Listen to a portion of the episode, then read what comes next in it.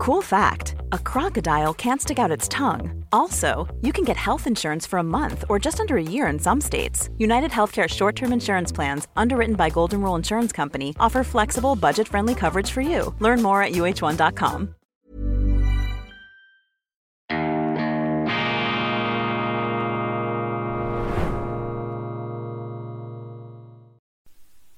Grüezi miteinander, ganz herzlich willkommen, meine sehr verehrten Damen und Herren, liebe Freunde, bei Weltwoche Daily, die andere Sicht, unabhängig, kritisch, gut gelaunt in den Tag. Heute ist Mittwoch, der 11. Januar 2000 23 und Sie befinden sich in der schweizerischen Ausgabe, allerdings eine schweizerische Ausgabe, die selbstverständlich immer auch über die Landesgrenzen hinaus späht. Das zeichnet die Schweizer ja aus. Wir sind ein früh globalisiertes Volk. Unser Land ist so klein, dass wir nie bei uns stehen bleiben durften. Wir mussten in die Welt hinaus. Wir konnten nicht in den äh, Felsspalten, in den Höhlen stecken bleiben. Wir mussten aus Gründen der äh, Existenzsicherung aus der Schweiz hinaus. Das ist äh, immer wieder ein verkanntes Element unserer Geschichte, die Schweiz das früh globalisierte Land. Wir waren schon globalisiert, als sie im benachbarten europäischen Umland das Wort Globalisierung noch gar nicht buchstabieren konnten. Und heute trete ich auch in globalisierter Form vor Ihnen auf, denn dieser wunderschöne Merino-Pulli, ich habe den bereits angekündigt in meiner allerersten Sendung nach Wiederbeginn. Dieser Merino-Pulli, der ist nicht schwarz, der ist auch nicht grau, sondern er ist blau und vor allem ist er warm und weich und wunderbar gestaltet. Und diesen fantastischen Pullover habe ich geschenkt bekommen aus, man glaubt es kaum, Neuseeland. 20.000 Kilometer hat er hinter sich. Ich weiß, die ökologischen äh, Fundamentalisten unter Ihnen werden jetzt sofort abschalten und sagen, so einen Pullover darf man gar nicht anziehen, der um die Welt herum gereist ist. Dummes Zeug. Ich bedanke mich sehr, sehr herzlich, ganz herzlich bei Katharina und leider kann ich den anderen Namen nicht lesen auf dem wunderbaren Brief auf der Karte, den Sie mir geschickt haben. Ich lese hier Rike, aber ich werde das noch recherchieren. Auf jeden Fall Rike in Anführungszeichen und Katharina. Ganz, ganz herzlichen Dank. Sie schauen uns zu aus Neuseeland bei Weltwoche Daily. Ich hoffe, Sie sind jetzt dabei. Dieser Pullover Größe Medium. Ich dachte, er ist mir möglicherweise zu klein, überhaupt nicht. Er passt wie angegossen und ist ein Gedicht an Weichheit per Wollwolle. Da kommt mir gleich dieser Werbespot in den Sinn aus meiner Kindheit, diese Kuschelwolle. Und dieser Pullover ist definitiv aus Neuseeland ein großartiges Erzeugnis ähm, der Wollgestaltungskunst. Vielen, vielen herzlichen Dank. Liebe Grüße nach Neuseeland. Sie haben ja jetzt Hochsommer. Bei uns äh, könnte demnächst dann doch noch so etwas wie ein Winter stattfinden. Ich habe gesehen in den Wetternachrichten, es habe geschneit, zumindest in den Bergen, was natürlich unsere Tourismusgebiete freut. Ihnen in Neuseeland ganz, ganz herzlichen Dank auch für die wohlwollenden, ja begeisterten Zeilen, auch begeisternden Zeilen, die Sie mir geschickt haben und diesen wunderbaren Pullover mit einem Ausblick in die neuseeländische Schafswelt und Schafslandschaft. Großartig, meine, das Weltwoche Daily einen äh, derartigen Pullover, solche Energien entfesseln kann, das freut mich sehr und äh, ist ja auch natürlich ein Ansporn, es in Zukunft äh, so zu machen hier, dass Sie dabei bleiben und auch interessiert. Die Schweiz im Wahljahr, die Wahlkampfveranstaltungen beginnen. Im Kanton Zürich haben wir ja bereits in 33 Tagen eine Kantonalwahl. Da gehen jetzt die Parteien in die Start. Pflöcke. Ich habe gelesen heute Morgen in den Zeitungen die SP Schweiz, Cedric Wermuth und Matthäa Meyer, das äh, postmodern gestaltete Doppelduo an der Spitze, Frau und Mann, alles austariert. Es muss ja alles ausgeglichen, ausgewogen, ausbalanciert sein, sonst wird es nicht mehr akzeptiert. Provokationen stehen unter Verdacht. Es sind alle so nett und alle klopfen sich auf die Schultern. Das ist übrigens das sichere Rezept in der Politik in den Untergang. Also wenn alle nett miteinander sind oder wenn sie nicht mehr miteinander reden, dann wissen Sie, dass in einer Demokratie etwas nicht mehr stimmt. Zum Glück ist in der Schweiz nicht wegen unseren Politikern, sondern wegen der direkten Demokratie das schwieriger geworden. Und dieses Wahljahr 2023 steht für mich ganz klar im Zeichen einer Renaissance der bürgerlichen Politik. Bei den letzten Wahlen 2019 haben wir einen Vormarsch der Linken und Grünen erlebt, eine Politik auf Kosten der Steuerzahler, auf Kosten der Wirtschaft, eine Politik der Utopien, der ökologisch, der ökomarxistischen Illusionen, eine Politik, die meines Erachtens auch eine hm, Züge der Wohlstandsverwahrlosung aufgewiesen hat. In dem Sinn, ich bin nicht gegen Ökologie, ich bin für Umweltschutz. Ich war selber als Jugendlicher durchaus äh, grün bewegt. Das Waldsterben damals hat mich motiviert, auch bestürzt und diese Umweltthemen haben es an sich, dass sie eben junge Leute motivieren und auch politisieren können, aber äh, sie kennen meine Haltung da, ich bin dagegen, dass man einfach den Staat aufrüstet.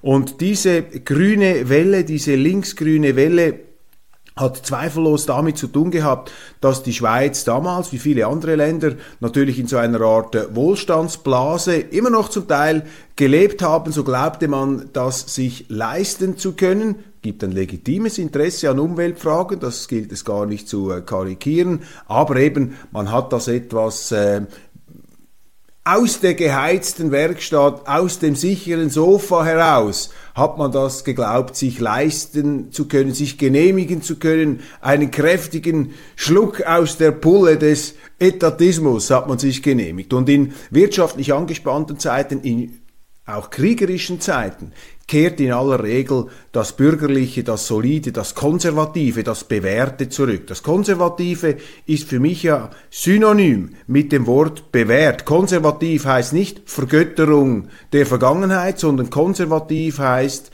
dass man das Neue einem Praxistest und einem Tauglichkeitstest unterwirft. Also das Neue macht man nur dann, wenn es nachweislich und mit äh, großen Chancen besser ist als das Alte, sonst macht man es nicht.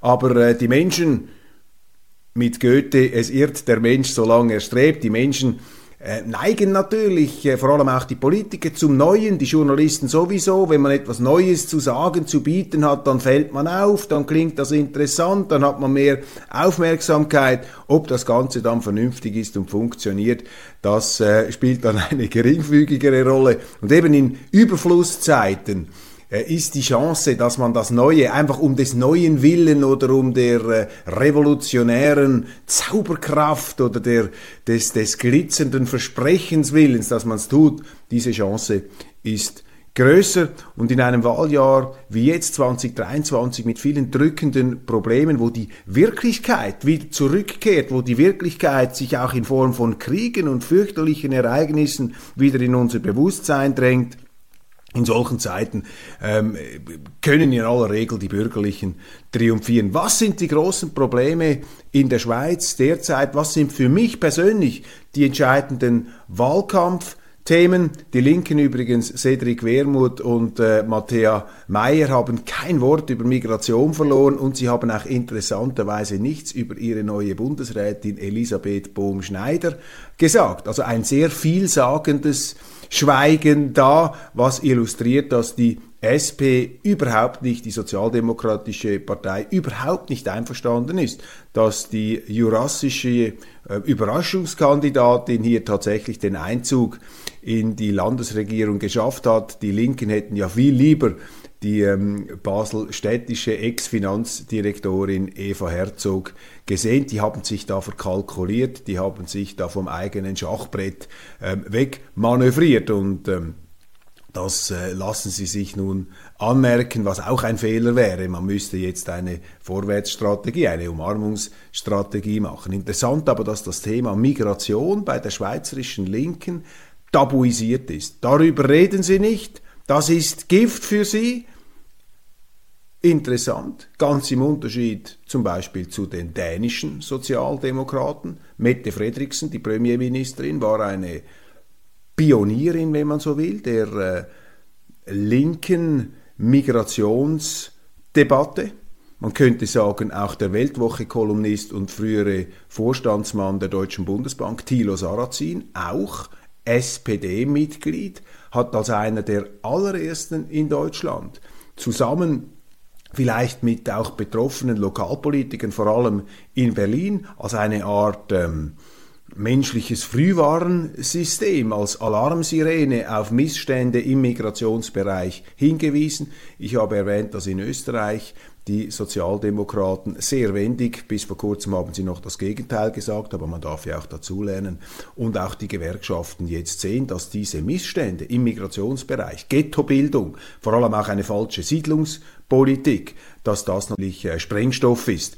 Wie das ausgebrochen äh, und zu beobachten, wie das ausgebrochen ist und zu beobachten war jetzt in den Silvesternächten in Deutschland. Die Deutschen tun sich ja sehr schwer mit dieser Migrationsdebatte. Allerdings ist das in vielen Ländern außerhalb der Schweiz auch äh, ein, ähm, ja, ein verkrampftes Thema. Zum Beispiel Schweden habe ich gehört, dort will man überhaupt nicht darüber reden. Die Schweden sind sich da offensichtlich etwas zu fein, äh, zu liberal. Man äh, nimmt das irgendwie hin, man äh, will nicht darüber reden, weil man könnte ja dann in der Öffentlichkeit schlecht dastehen, man könnte als ausländerfeindlich oder ausländerskeptisch gelten, um Himmels Willen. Das sind so diese salonfähigen Verlogenheiten, äh, die sich äh, in äh, saturierten Wohlstandsdemokratien abzeichnen. Aber das Migrationsthema ist natürlich ganz groß. Gut, ich wollte wollte von der Schweiz reden. Was sind die, die großen Themen? Migration, Massenzuwanderung. Die Schweiz platzt aus allen Nähten. Wir haben die Schlagzeilen gesehen, jetzt auch in den Mainstream-Medien. Wir steuern auf die 9 Millionen, auf die 10 Millionen Schweiz zu. Die Schweiz hat während der 2000er Jahre pro Kopf der Bevölkerung eine größere Zuwanderung gehabt als Australien oder die Vereinigten Staaten von Amerika. Und was immer Sie von der Schweiz, von Amerika und von Australien halten mögen, mögen. Ich glaube, die Landreserven in Amerika und in Australien sind entschieden größer als in der Schweiz. Trotzdem ist in die Schweiz ein Menschenstrom hineingedrungen, der einfach das gesunde, das erträgliche Maß überschreitet. Und verstehen Sie mich richtig, ich meine, die Medien, ich höre sie schon, auch die linken Journalisten, sie lauern ja nur auf solche Sätze, um daraus dann wortverdreherisch und Fake News produzierend ein Plädoyer gegen Ausländer, Ausländerhass zu interpretieren. Das ist dummes Zeug. Migration ist ein ganz wichtiges Thema. Ich bin auch für Solidarität, aber eben nicht nur Solidarität mit denen, die neu in ein Land kommen wollen, sondern mit denen, die auch schon hier sind. Und wir haben in der Schweiz einfach die Beobachtung gemacht in den letzten 30 Jahren, dass diese Zuwanderung hauptsächlich in den Sozialstaat, in die Gefängnisse und auch in den öffentlichen, in den staatlichen Sektor hineingeht. Und dann erzählt man uns laufend, ja, das sind Fachkräfte, das sind unsere Fachkräfte. Meine Damen und Herren, wir hatten in der Schweiz noch nie einen derartigen Fachkräftemangel wie heute bei gleichzeitig rekordmäßiger Zuwanderung. Das allein zeigt ja schon, dass nicht diese Fachkräfte kommen, sondern ganz andere Personen, denen ich das gar nicht verargen will. Ich würde auch am liebsten in der Schweiz leben. Ich lebe ja auch in der Schweiz. Aber es kann nun einmal nicht jeder Mann in dieser Schweiz leben. Zweitens, das Thema des integrationsunwilligen Ausländers mit äh, vornehmlich muslimisch-kulturellem Hintergrund. Das haben wir in äh, Schweden, beobachten wir das, auch eben tabuisiert, aber wenn man mit Polizisten redet, mit Leuten, die sich damit beschäftigen, dann ist dort ein Nordafrikaner-Problem zu beobachten. Davon erzählen übrigens auch in der Schweiz Praktiker, Leute aus der Restaurantszene, aus der Nachtclubszene. Sie würden zwar nie hinstehen und das öffentlich so deklarieren, aber sie sagen ihnen hinter vorgehaltener Hand, wir haben auch in der Schweiz ein Nordafrikaner-Problem. Das heißt nicht, dass alle Nordafrikaner ähm, sozusagen genetische Verbrecher oder Dealer ähm, oder sonst irgendetwas sind. Überhaupt nicht, aber es zeigt uns, dass wir aus bestimmten Regionen Regionen, problembehafteten Regionen eine Zuwanderung auch in die Schweiz haben, die man so nicht einfach achselzuckend hinnehmen kann. Und ähm, die Eliten in Medien und Politik, die scheuen auch hier davor zurück, das ganz offen anzusprechen, weil sie auch nicht so darunter leiden. Diese ganze Migrationsthematik ist ja vor allem auch ein soziales Problem. Darum müssten sich ja die Sozialdemokraten dem annehmen sagen übrigens hinter vorgehaltener Hand auch viele Sozialdemokraten. Aber das ist eben der Fluch des Gutmenschentums, man darf es nicht zugeben. Also die Migration, das muss in geordnete Bahnen zurückgeführt werden, das muss gedrosselt werden. Dieses Ausmaß ist nicht mehr verkraftbar. Zweites Problem, Energieversorgung. Unvorstellbar. Das Wasserschloss Europas, die Schweiz mit ihren Kernkraftwerken mit ihrer Wasserkraft, mit ihrer Strom- und Energieversorgung optimal aufgestellt, nach ein paar Jahren äh, verwirrten äh, Zeiten eben ökologischen Traum- und Luftschlössern, die bis ins bürgerliche oder pseudobürgerliche Mainstream-Milieu, Stichwort äh, Mittepartei, Stichwort CVP, Stichwort Doris Leuthard, sich da hineingefressen haben, diese Illusionen, haben wir das selber kaputt gemacht. Wir haben in der Schweiz, wie viele andere Länder auch, unsere sichere Energieversorgung kaputt gemacht. Zum einen durch einen überstürzten Atomausstieg, wir haben ohne Not ein Kernkraftwerk abgestellt, das fehlt uns jetzt. Und zweitens natürlich durch eine Subventionspolitik. Völlig wahnsinnig, dass man diese sogenannten erneuerbaren Energieträger da aufgepäppelt hat, hochsubventioniert hat, dass gleichzeitig ähm, die Wasserkraft, die bewährte, die ök hochökologische Wasserkraft sich nicht mehr gelohnt hat, aus dem Markt herausgepreist wurde. Müssen Sie sich einmal vorstellen. Und hier muss man auch zur Vernunft zurückkehren. Drittes Problem, ein Standardproblem, ein Evergreen, sozusagen ein Naturgesetz auch der Politik, das ist das Staatswachstum. Wir haben immer mehr Staat in der Schweiz, immer mehr Steuern, immer mehr Abgaben, einen teureren Staat, immer mehr Staatsangestellte. Ähm, die Politik äh, experimentiert jetzt schon damit herum, die Schuldenbremse herunterzufahren, dass man immer noch mehr Schulden machen kann, also sozusagen in die amerikanische Richtung geht, die Himalayas von Schulden, diese gigantischen Gebirge, die da aufgetürmt werden, das ist ein, Riesen, ähm, ein Riesenproblem. Immer mehr Staat heißt natürlich immer weniger Freiheit, heißt vor allem auch, dass die Wirtschaft, das ist der einzige relevante Steuerzahler, meine Damen und Herren, in der Schweiz, Das müssen Sie sich einmal vor Augen halten. Hey, I'm Ryan Reynolds. Recently, I asked Mint Mobile's legal team if big wireless companies are allowed to raise prices due to inflation. They said yes. And then when I asked if raising prices technically violates those onerous two-year contracts, they said, "What the f*** are you talking about? You insane Hollywood ass." So to recap, we're cutting the price of Mint Unlimited from $30 a month to just $15 a month. Give it a try at mintmobile.com slash switch. $45 up front for three months plus taxes and fees. Promo for new customers for limited time. Unlimited more than 40 gigabytes per month. Slows. Full terms at mintmobile.com. A lot can happen in three years. Like a chatbot may be your new best friend. But what won't change? Needing health insurance. United Healthcare Tri-Term Medical Plans, underwritten by Golden Rule Insurance Company, offer flexible, budget-friendly coverage that lasts nearly three years in some states. Learn more at uh1.com. Der Staat hat nur zwei Möglichkeiten, sich zu finanzieren. Erstens durch Schulden auf Kosten unserer Kinder und Kindeskinder, das halte ich für illegitim, und zweitens durch Steuern und Abgaben. Und wer zahlt denn diese Steuern? Das sind einzig und allein die Unternehmen, meine Damen und Herren. Die Unternehmen, indem sie entweder selber Steuern zahlen, aber auch dann, wenn sie keine Steuern zahlen, zahlen die Unternehmen ja Löhne.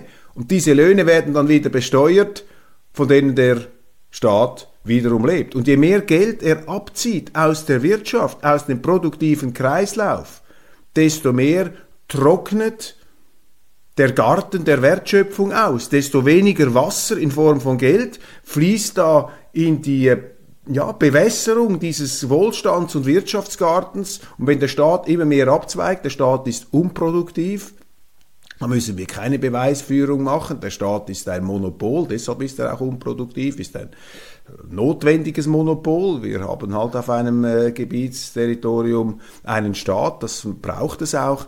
Aber äh, hier ist die Schweiz natürlich auch auf der schiefen Bahn, mehr Staat, mehr Abgaben, mehr Steuern, weniger Freiheit, weniger Innovation, alles wird zum Staat geschoben, immer mehr Abgaben, immer mehr Regulierungen, immer mehr Verbote, immer mehr Vorschriften. Schauen Sie mal in den schweizerischen Straßenverkehr hinein, das ist ja zu einer Art Zero Tolerance äh, äh ausgeartet hier, während in allen vielen anderen Bereichen Kriminalität, auch der ganze Bereich des äh, Migrations- und Asylgesetzes, da ist ja die Toleranz und die äh, Ermessensspielraumsbereitschaft unserer Gerichte unermesslich. Aber wehe, wehe, Sie haben in Zürich mal Ihr Auto zu lang geparkt oder Sie überschreiten irgendwo auch auf einer menschen- und autofreien Straße äh, das Tempo um morgens um drei, ja dann werden Sie aber mit mitleidloser Härte bestraft. Das zeigt ihnen auch, dass Dinge ins Rutschen geraten sind. Das sind also klassische, solide, man könnte sagen bürgerliche Hardcore-Themen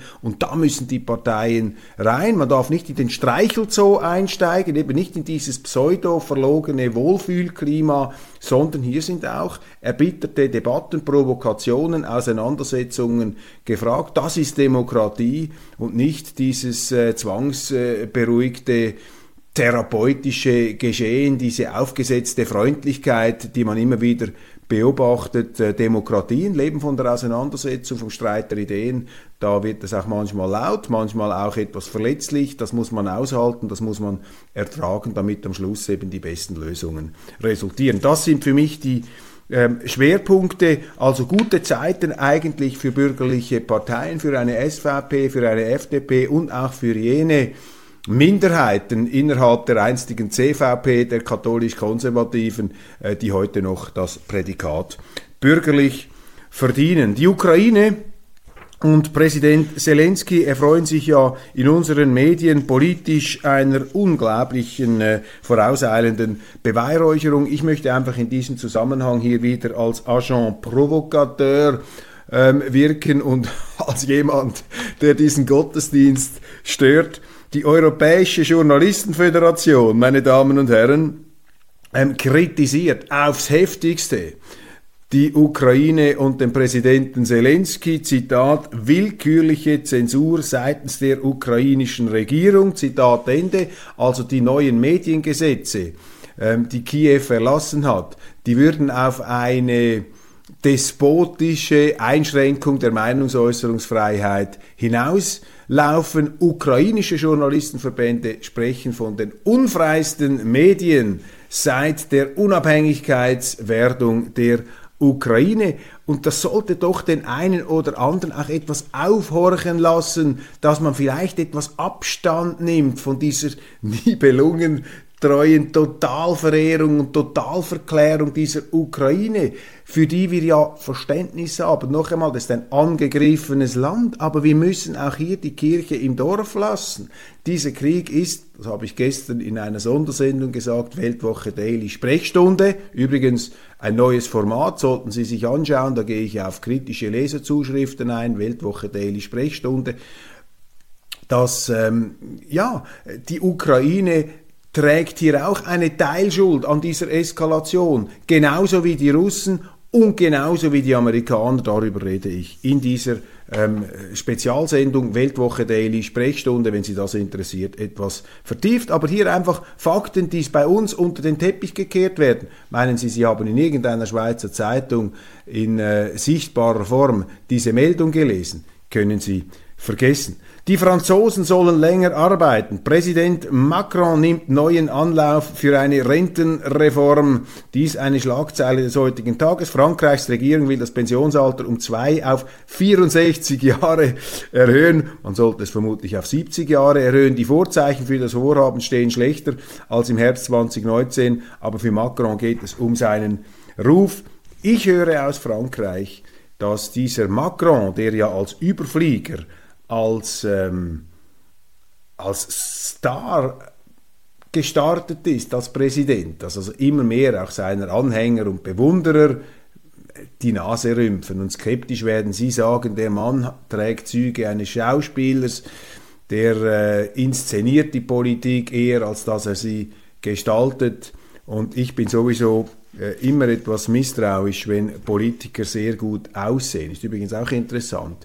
In ähm, Wohlstandszeiten, in guten Zeiten, gewinnen politisch immer die sandgestrahlten, geländegängigen Typen, die Idealschwiegersöhne oder Idealschwiegertöchter. Man äh, hält dann auch Ausschau nach allerlei ähm, exotischen Kriterien, sagt, ja, es müssen jetzt mehr Blonde, mehr Brillenträger, äh, mehr Leute dieses Geschlechts, jenes Geschlechts in politische äh, Ämter hineinkommen, anstatt die Grundfrage zu stellen nach der Leistung was bringt einer, was bringt eine, was kann sie. Also je schöner und je besser die Politiker aussehen, desto misstrauischer sollten sie werden, meine Damen und Herren. In harten Zeiten kommen dann eben wieder die Charakterköpfe zurück, die Unbequemen, die Misfits, die es eben, äh, wenn es gut läuft, nicht auf die Kommandobrücke schaffen. Ist ja klar, wenn es schlecht läuft, dann machen sich diese Schönwetterkapitäne von Bord und da müssen dann die wieder ran, die Sanierer, eben die,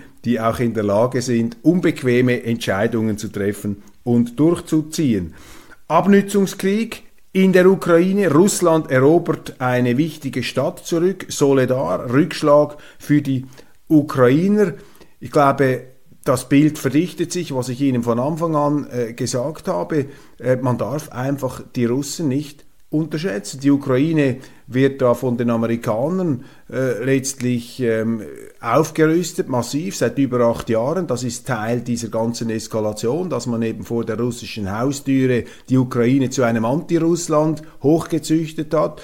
Dann hat man sich äh, triumphierend im letzten Herbst, im letzten Sommer bereits äh, ins Fäustchen gelacht und gesagt, diese Russen, das sind eine Lachnummer. Ja, die haben eine offensichtlich äh, Problemarmee, die sind nicht so stark, wie man gedacht hat, aber ich warne einfach davor, aus meiner historischen Kenntnis die Russen und auch ihre Bereitschaft, diesen Krieg zu gewinnen, zu unterschätzen. Und je mehr wir hineinpumpen, desto mehr werden die Russen hineinpumpen, desto mehr wird das zu einer sinnlosen Konfrontation West gegen Ost, zu einer Neuauflage, äh, zu einer tragischen Farce des Kalten Krieges und dann geht das einfach immer weiter und am Schluss wird ein Land zerstört und dann nützt es nichts, wenn wir einfach uns da auf dem moralischen Podestchen wohlfühlen und sagen, ja, Putin ist der Teufel, wir haben es ja immer gesagt, der ist so schlimm.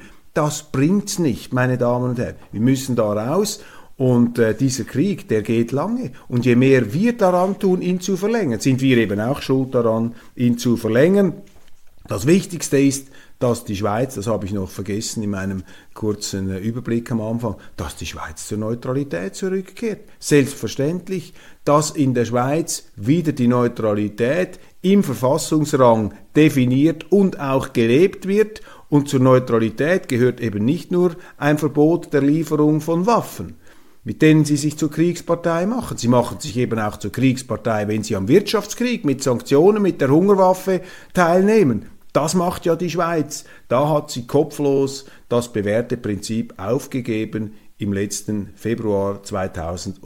22. Die Schweiz muss da zur Neutralität zurück, also auch außenpolitisch sind wir auf der falschen Spur, sind wir in einer falschen Entwicklung. Dazu passt ja auch dieser internationalistische Geist in Bern, dass man sich am liebsten der EU unterstellen würde. Verstehen Sie mich richtig, die Schweiz ist ein internationales Land. Sie muss auch international bleiben. Wirtschaftlich, mentalitätsmäßig, kulturell müssen wir weltoffen bleiben. Wir haben gar keine andere Wahl. Aber politisch dürfen wir die Werkzeuge nicht aus der Hand geben, um unsere Schweiz zu pflegen, um unseren Garten um es eben mit dem berühmten Voltaire-Zitat zu sagen, um unseren Garten grüner zu machen, weil wir sind schon ein kleines Land, wir können uns nicht die Fehler und Dummheiten der viel größeren Nachbarn erlauben.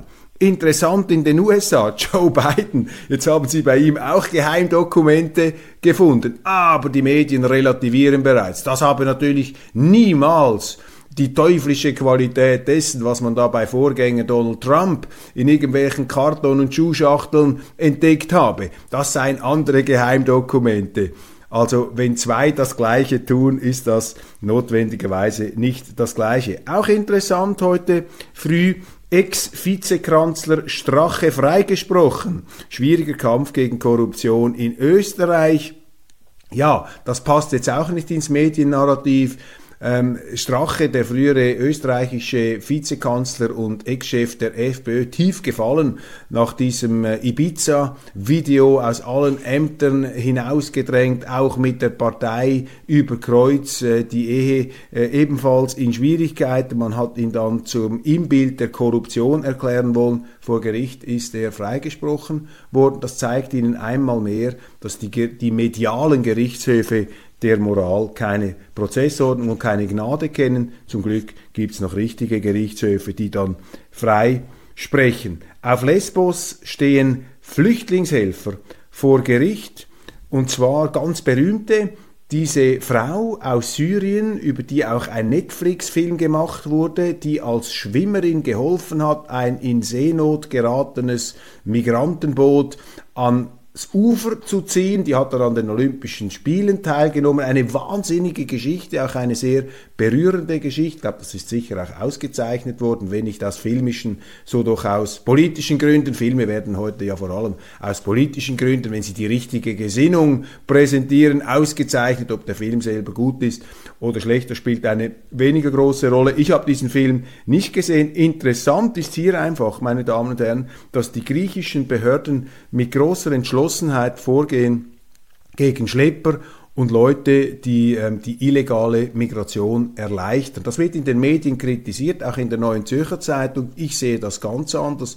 Ich sage, es ist enorm wichtig, dass Staaten, um nicht das Vertrauen auch ihrer Bürger zu verlieren, die Regierungen, dass sie die Rechtsordnung durchsetzen, nicht nur im Straßenverkehr, nicht nur beim Hausfriedensbruch, sondern auch beim Landesfriedensbruch durch illegale Migranten. Und da muss man einschreiten und deshalb lässt es tief blicken, wenn selbst eine NZZ hier äh, von einem sehr harten, drakonischen ähm, Vorgehen spricht, ja um Himmels willen. Wenn sie, wenn ich in ihr Haus einbreche und dabei erwischt werde, dann lande ich im Gefängnis.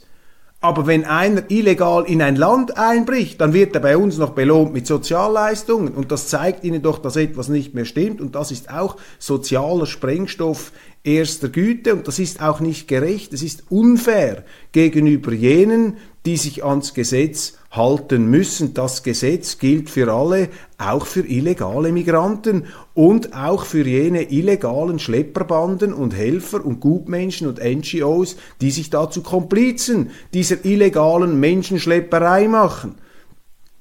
Ganz wichtiges Thema. In Kroatien bricht eine neue Ära an, meldet die NZZ mit dem Beitrag zum Schengen-Raum und zur Eurozone kommt das kleine Land im innersten Kreis der EU an. Das heißt jetzt natürlich auch Kroatien, klar, volle Personenfreizügigkeit hatten wir schon. Und ähm, ja, Kroatien jetzt also voll dabei. Die EU erweitert sich und bei Kroatien finde ich interessant, man hat damals, äh, so haben mich Diplomaten informiert, man hat damals mit den Russen gesprochen, intensiv, als man Kroatien in die EU ähm, aufnehmen wollte, als man diesen Prozess gestartet hat. Aber wenn es um die Ukraine ging, hat man mit den Russen dann nicht mehr gesprochen. Zeigt Ihnen auch etwas hier die Disbalancen der europäischen Außenpolitik. Kroatien, ein fantastisches Land. Ich war vor 30 Jahren dort, noch kurz äh, vor dem Jugoslawien.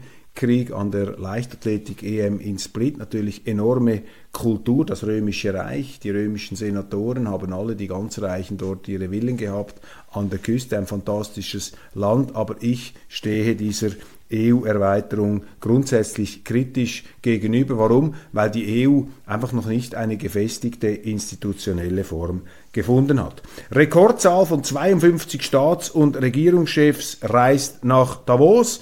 Das Weltwirtschaftsforum bald wieder im Fokus auch der Nachrichten im Bündner Höhenkurort, dem einzigen Lungenheilzentrum und Zauberberg der Schweiz, das World Economic Forum, schwer umstritten. Auch Klaus Schwab, der Gründer, ähm, steht da immer wieder im Zentrum der Kritik. Nein, das World Economic Forum ist nicht eine Geheimverschwörung zur Weltregierung. Diese These teile ich nicht. Das ist wirklich nicht äh, der Fall. Das stimmt einfach nicht. Da wird das WEF massiv überschätzt. Der äh, amerikanische Publizist Michael Lewis hat einmal in einem Interview mit der Weltwoche gesagt, sehr renommierter Publizist, hat sich mit der Finanzkrise, mit der äh, Wirtschaftskrise, mit der Subprime-Krise und so weiter intensiv auseinandergesetzt. Michael Lewis hat mir einmal in einem Interview gesagt, vor vielen, vielen Jahren, ja, er gehe nicht ans WEF, weil dort vor allem Warmluft produziert werde und Eitelkeit, da spielen sich die Leute auf. Ja, das stimmt, mag sein. Trotzdem ist es für Journalisten ein interessanter Anlass, weil sie einfach sehen, wenn auf engstem Raum all diese mächtigen und zum Teil auch etwas scheinmächtigen, pseudomächtigen und möchtegern Leute zusammenkommen, ähm, spüren sie doch etwas, wie die Stimmung ist in diesen abgehobenen Teppichetagen der Welt, äh, in den Managementzentralen der äh, Wirtschaft, aber eben auch der NGOs. Meine Kritik am World Economic Forum ist, dass es äh, seinen universellen, seinen auch neutralen Charakter, den es vielleicht so nie hatte, war immer sehr stark von den Amerikanern geprägt, dass es den jetzt verloren hat. Die Russen dürfen da nicht mitmachen. Man äh, liefert sich da allzu schnell dem Zeitgeist aus und das ist immer gefährlich. Für mich sind solche Institutionen, die einfach immer das mitmachen, was gerade angesagt ist, was gerade Mode ist, solche Institutionen machen sich entbehrlich. Alles, was wirklich einen Wert hat, ist immer auch widerständig, hat bleibende Qualitäten, die eben nicht sofort vom Zeitgeist vereinnahmt werden. Darum lobe ich ja auch Institutionen wie zum Beispiel die katholische Kirche, wenn sie pro probiert, dem Zeitgeist, der schnell wechselt, Widerstand zu leisten.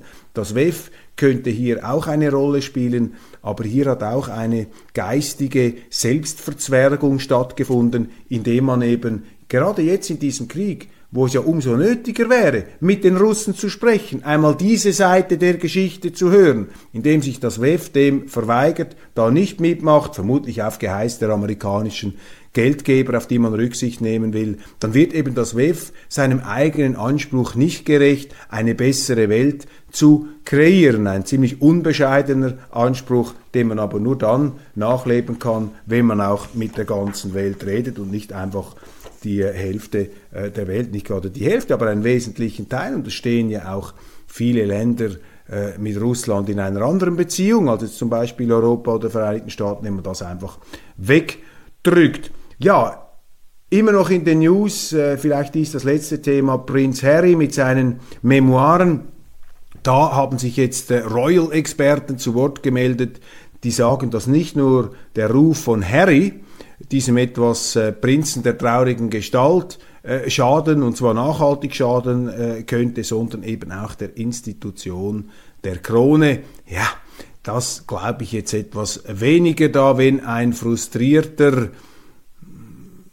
Prinz, der sich da vielleicht allzu sehr äh, hat vielleicht auch erotisch vereinnahmen lassen von seiner attraktiven Ehefrau, die da etwas äh, ja, ähm, Heimweh bekommen hat, äh, als sie da eingeheiratet hat in diese Familie, wenn der jetzt da austeilt in Biografien, ich glaube nicht, dass die britische Monarchie von dem erschüttert werden kann. Wenn sie von dem erschüttert würde, dann wäre sie ja nicht das wert, was man gemeinhin in sie hinein interpretiert hat. Meine Damen und Herren, das war's von Weltwoche Daily Schweiz für heute. Ich danke Ihnen ganz herzlich für die Aufmerksamkeit und äh, freue mich hier in einem wärmenden Merino-Pullover aus Neuseeland. Nochmals vielen herzlichen Dank äh, um die Weltkugel herum, äh, dass ich den tragen darf und Ihnen einen wunderschönen Tag. Wir sehen uns dann morgen wieder. Darf ich Ihnen eine sehr interessante neue Ausgabe der Weltwoche vorstellen mit Meinungsvielfalt und vielen, vielen Gedanken und Ideen, die Sie so an anderer Stelle nicht finden können.